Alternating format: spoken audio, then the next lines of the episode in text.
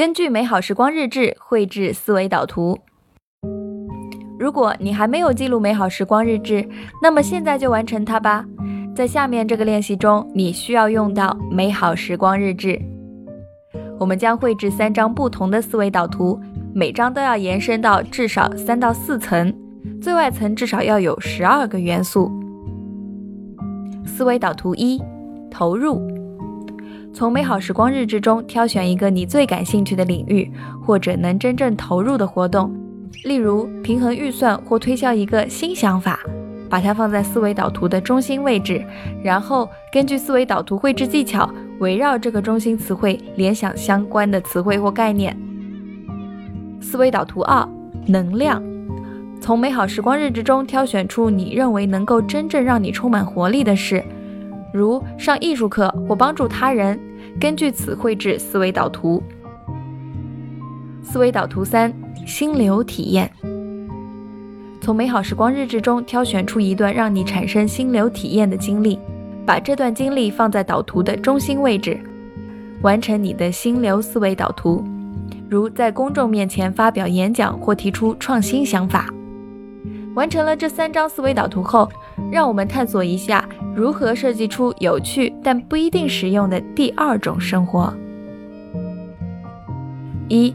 认真观察这三张思维导图的最外层，选出三个引起你注意且完全不相干的词汇，跟着感觉，你会知道是哪几个词，他们会一下子就自动跳入你的眼帘。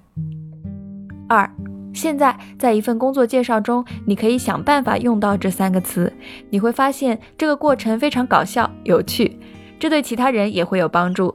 需要再次强调的是。这份工作介绍可能没有什么实用性，也不一定要吸引很多人。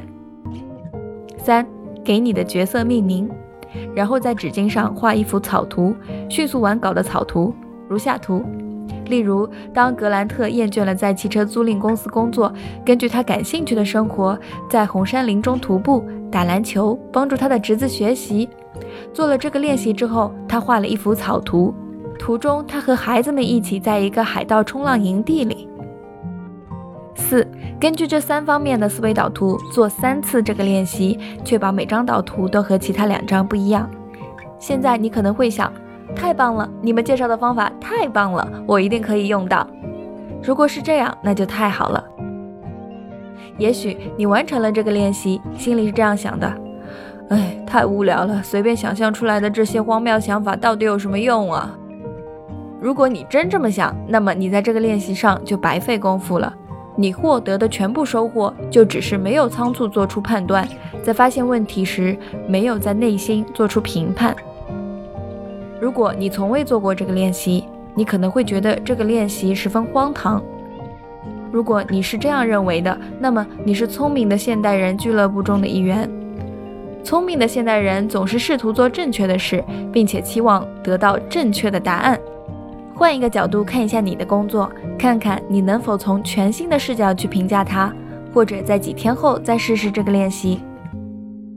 你可能会这样想：嗯，这个练习好玩又有趣，但是我不知道对我有什么用。